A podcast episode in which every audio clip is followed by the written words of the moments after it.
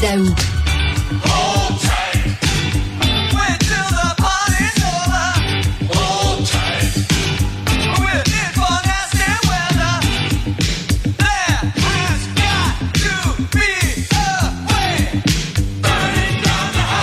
Et si tu savais le nombre de fois que j'ai dansé sur cette tune là je pense 100 fois à peu près. Alors, Burning Down the House, parce que bien sûr, les taux d'intérêt, le taux directeur est 4,25% Est-ce que c'est la dernière hausse, Yves? Richard, c'est comme dans la chanson, il dit reste tight, reste serré, puis le party, il n'est pas encore euh, terminé. Et euh, nasty weather. Donc, euh, je pense que la tempête n'est pas terminée parce que là, écoute, les économistes avaient prévu hier là, ou avant-hier que c'était pour être seulement 0.25 d'augmentation et là, c'était 0.50. Les économistes, des fois, c'est difficile à suivre, mais là, c'est quand même une grosse augmentation. Donc, le taux d'intérêt, le taux de directeur passe à 4,25. Et ce qui est intéressant, Richard, c'est, écoute, seulement quelques heures après, là, toutes les sept grandes banques à charte canadiennes là, ont toutes envoyé des communiqués de presse tout de suite pour annoncer l'augmentation des taux d'intérêt sur les, euh, les marges de crédit personnel, sur les prêts hypothécaires, etc. Donc, euh, c'est un gros coup parce que ce qu'on voit très bien, c'est que le gouvernement s'aperçoit, ou la Banque du Canada, qui sont pas capables de contrôler l'inflation. Fait que là, ils ont mis un autre coup de barre sais, énorme pour voir s'ils vont pas faire diminuer la consommation. Et donc, euh, les impacts de tout ça, là, euh, tu regarderas, là, on a fait toutes sortes de scénarios possibles. Mais tu sais, une maison, quelqu'un qui a acheté une maison de 400 000 pour avec une mise de fonds de 50 000 là, ben écoute, son paiement là, va augmenter de 108 pièces par mois. Là. Donc, tu sais, ça hmm. s'accumule à, tous les fois.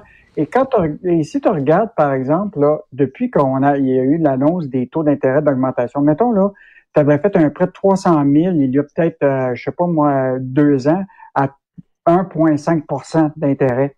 Ça te coûte, c'était 1199 dollars par mois que ça te coûtait. Mais maintenant, là, mettons à, 4% 4,5% c'est 1700 pièces à peu près. Fait que ceux là, qui ont eu des c'est énorme. Ben oui, c'est énorme. Donc, euh, donc, les gens, là, ils n'auront pas le choix de soit renégocier différemment, mais l'autre affaire, c'est qu'ils ne pourront pas, euh, de même matin, vendre leur maison rapidement. Ils vont devoir d'autres moyens pour pouvoir euh, économiser, pour payer. C'est, euh, et tu sais, le danger, là, c'est, je t'avais parlé, c'est le fameux euh, taux déclencheur. Là. C'est les banques sont en train de surveiller les gens là, où ce que ils sont même plus capables de payer les intérêts par mois.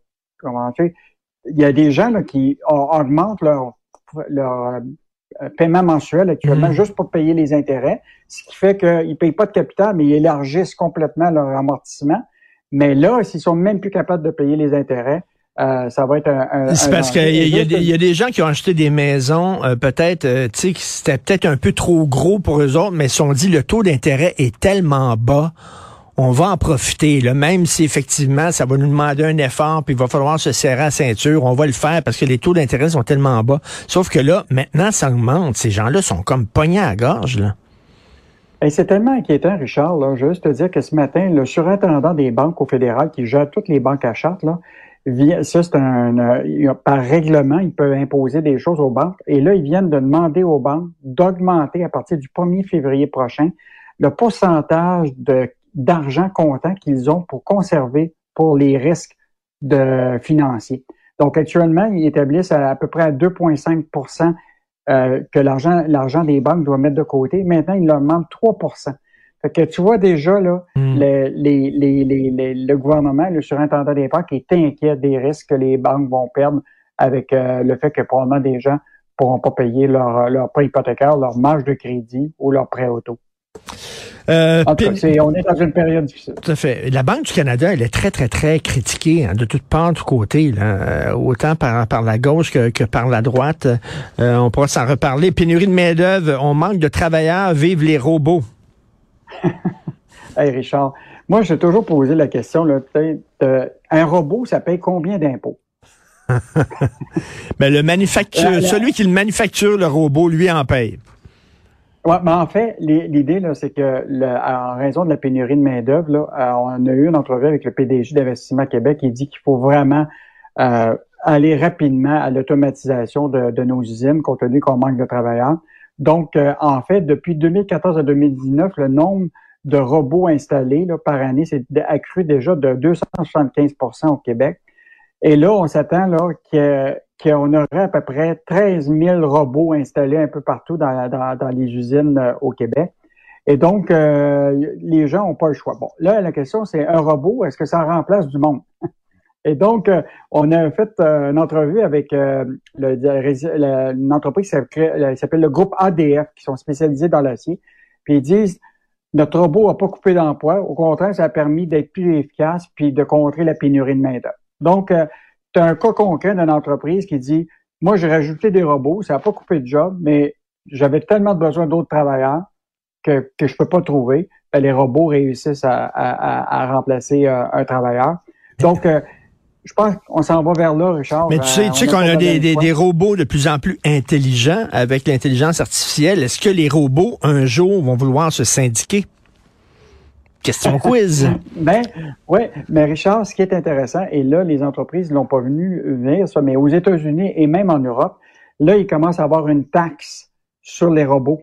Parce qu'effectivement, quand on dit que y a, les travailleurs ne payent pas d'impôts, ils vont commencer à charger une taxe à, à des entreprises pour l'ensemble de leur robotisation parce que la, la, la question, c'est que il va falloir qu'à un moment, on aille chercher de, de l'argent quelque part. Si tu remplaces des travailleurs par des robots qui ne payent pas d'impôts, tu n'auras pas le ben choix, effectivement, parce que, écoute, euh, oublie pas un travailleur, ça paye de l'impôt fédéral ou provincial, ça paye des ben déductions, des cotisations.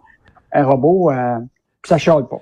Ben oui, puis si, non, mais s'il y a plein de robots, comment on va pouvoir financer notre système de santé puis notre système d'éducation, comme tu dis, effectivement, euh, c'est une question d'éthique importante. Et en terminant, la domination chinoise dans l'industrie minière québécoise, c'est fini. Bon, ben, en fait, hier, dans l'entrevue qu'on a eue avec le PDG d'Investissement Québec, il dit que le Québec là, devient de plus en plus maître et contrôle de ses ressources naturelles.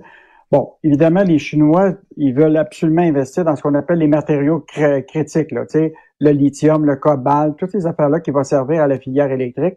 Là, on les voit de moins en moins présents.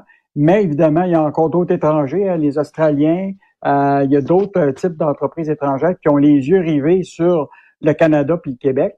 Et juste te dire, hier, le ministre Champagne a passé une nouvelle, euh, il s'apprête à passer une nouvelle loi là, qui va modifier la loi de l'investissement au Canada.